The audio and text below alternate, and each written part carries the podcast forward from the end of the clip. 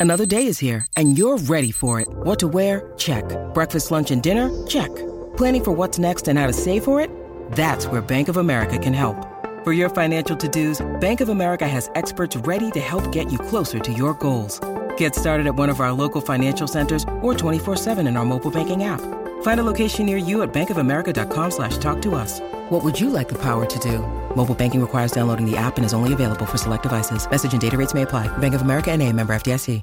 No son más que ratas de los árboles. ¡Ey, despelote! Vamos con las cosas que no sabía. Oye, tengo una información por acá de este tipo que es multimillonario de la India. Y él dice que si los jóvenes eh, trabajan 70 horas a la semana, eh, podrían sacar a su país mejor, o sea, más adelante. O sea, podrían poner a su país eh, bien, bien adelante, podrían poner a su país adelante. ¿Cómo es? 70 horas. 70 horas, 70 dice horas. él. Sí, Eh, tengo aquí la información eh, eh, agrandada, ¿no? Para, tú sabes, más detalles, ¿no? Dice por aquí este tipo eh, que él es un reconocido multimillonario de la India. Seguro que si los jóvenes de- eh, que los jóvenes deberían trabajar horas extras si quieren que su país se convierta en una potencia económica mundial. ¿Qué tal si a la puerta que es millonario? Él se llama Narayana Murthy, es el cofundador de la compañía de software y, y- y Info, Infosys y su propuesta generó polémica. El empresario dijo que el país necesita de jóvenes altamente decididos, extremadamente disciplinados y trabajadores que deberían dedicar 70 horas a la semana. ¡Wow! A un empleo.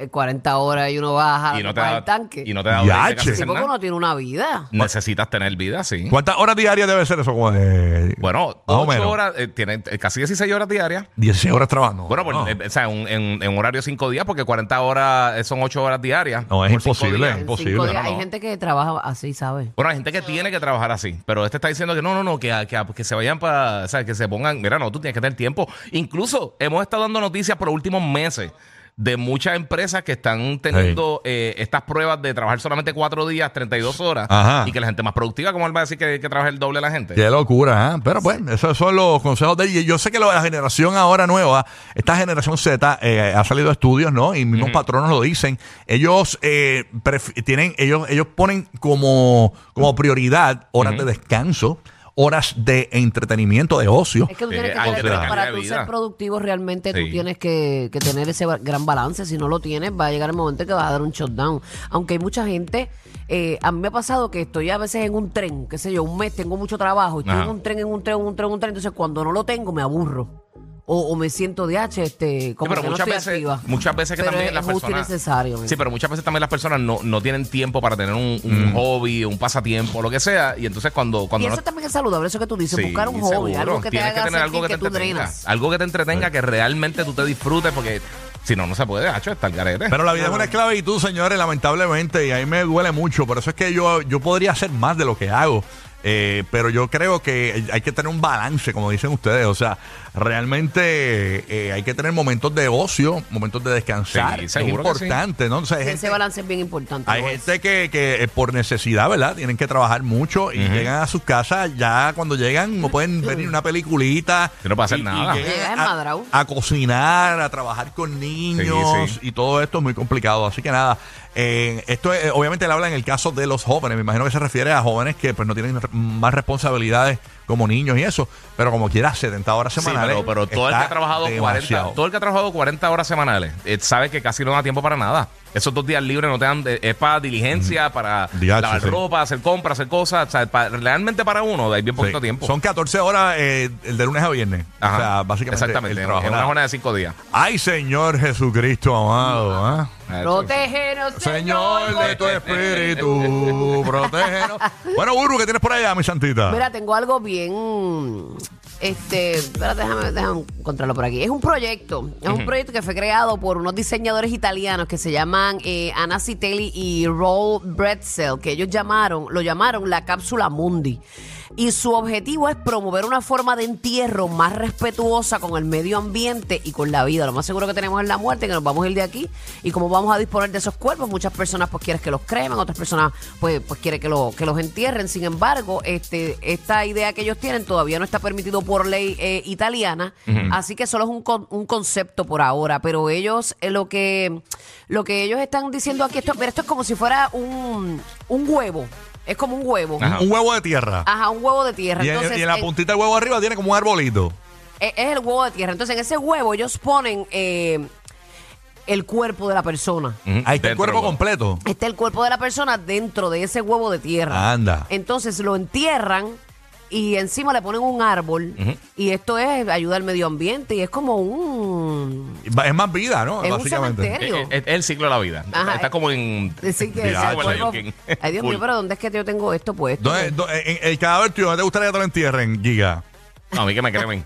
¿De verdad? ¿Tú quieres que te cremen? Ay, sí, a mí no me importa, de verdad. De, de allá estoy muerto. Yo No, conozco gente Pero esto es biogra- biodegradable, Sí. eh, es en forma de huevo, ayu- este, el, el cuerpo está como en posición fetal, Ajá. eh, los restos, ¿verdad?, de la persona.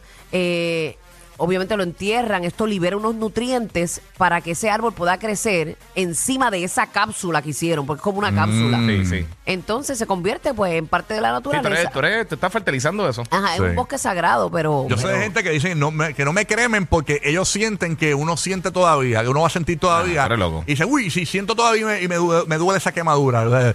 Yo soy de esos que piensan igual. Yo digo, Dios que te entierren y estés vivo, es lo mismo. No, o no. es peor, diría. Ya, es verdad, porque la, la claustrofro- Sí. Y es que yo- a mí me han dicho, me, me- me han preguntado, mira, ¿qué, qué te gustaría que, que hagan con tu cuerpo eh, cuando fallezca? Y realmente nunca he contestado porque, eh, de verdad, no sé. Yo quiero lo más económico y lo más fácil para la gente que dejó detrás. Eso sí. Es- es esta- lo- el menos dolor de cabeza. Esa gente que se pone, yo quiero que hagan tal cosa. En en verdad, es un egoísmo bien brutal para la gente después que tiene que lidiar con eso. Yo espero que Buru usted eh, no esté tan pelúa para cuando la entierren, porque imagínate con esos pelos cuando cierren la caja de muerte y los pelos por fuera. eh, una cosa así. Me queda el boyancón de pelo. Ah, descansan sus restos. Pero el ser humano buscando Sí. opciones, obviamente, Sí. como bien les comenté, es algo que no está todavía avalado por la ley en Italia. Ujú. Pero ellos han propuesto esto y me, me parece genial, porque entonces en un cementerio, en vez de ver tú un montón de lápidas, lo que vas a ver es un montón de Ya, a la árboles. bellos. también Sí. ayudar al medio ambiente, ¿no? Rr, eh, de- Giga, ¿qué tienes por ahí? Voy con ¿Cuánto- José. cu- cuéntame cuántas bebidas energizantes te tomaste esta mañana. ¿Por qué, mi amor? Porque estás acelerado. De Sí. verdad. Esto, Ah, yo, sí, un día la por que te digo. Me la tomé completa, ¿no? Me la tomé completa. No eso, no eso. Glu, glu, glu. Glu, glu, glu. Y para Sí. adentro. Ya yo te conozco, caballo. Gigi, cuéntalo, Gigi. Mira, ahorita tú estás hablando de, de la gente joven, Gen Z y todo eso. Pues recientemente hizo un estudio la, la Universidad de UCLA Sí. en, en California y encontraron que eh, personas de 13 a 24 años, específicamente, fue- esto fue un estudio para, para ci- cine, televisión y todas estas cosas, que el 51.5% de todos estos adolescentes, eh, era un estudio que se llama este, Teens on Screen and Screens, eh, no quieren contenido sexual en las películas. Incluso. Oye, eso está hoy día, pero bien fuerte. No, pero chequéate, chequéate. Al punto de que, de que si, si estás viendo una película, eh, eh, eh, esto va a matar los romantic comedies. Wow, o sea, Porque no estamos hablando de contenido gráfico sexual. Ellos dicen que, que lo que quieren ver son relaciones platónicas, que ni siquiera lleven a una relación amorosa. Se chavaron las películas españolas que siempre enseñan senos. Sí, no, pero, pero por eso, no te vayas no te vayas más patas abajo. no, no estamos hablando Sí. ni siquiera de desnudo. Estamos hablando de que la temática de la película, como una película romántica o una comedia romántica, lo que sea, Claro. que lleva a que la gente tenga una relación amorosa que ni siquiera llega a eso. No, wow. O sea, Es que- estamos hablando de que Mira, déjame decirte, o sea, lo, lo que pasó con Hooters, eh, que bajaron las acciones y revoló con Hooters, Sí. eh, básicamente fue eh, eso, que aparentemente la nueva generación no estaban de acuerdo con que las meseras mostraran tanto busto. Y, y, o sea que eh, eh, eh, esta nueva generación está bien sensitiva a esto. Ujú.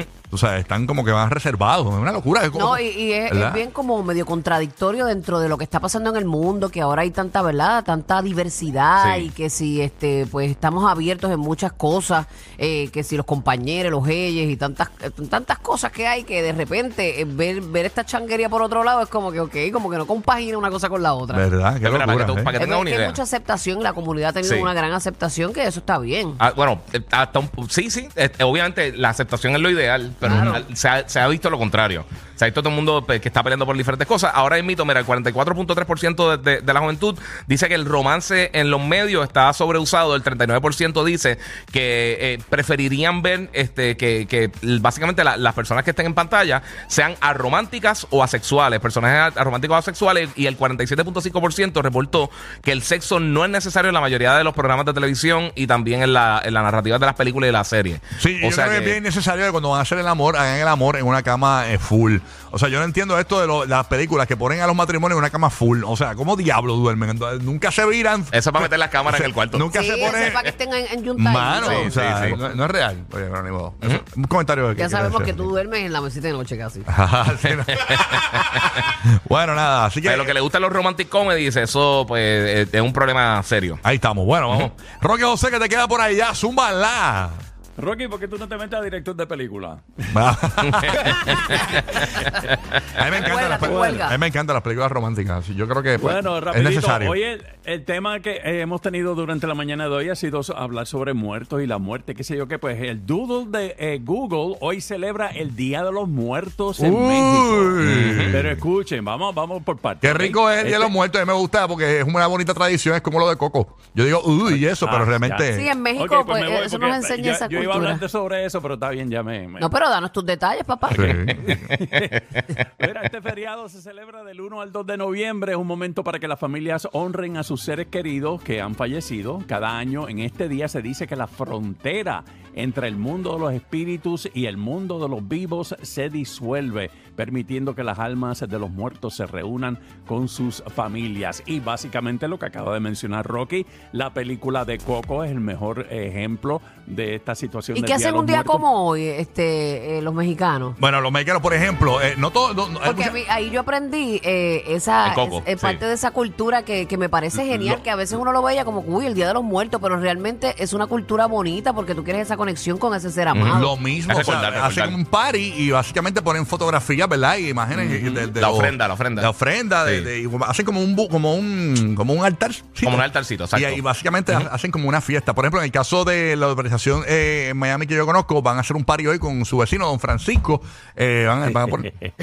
Eh, no, pero no ha muerto, es el Día de los Muertos. En Navidad, Burbu pone la estrella en la punta del árbol y Rocky Giga que se encarguen de las bolas.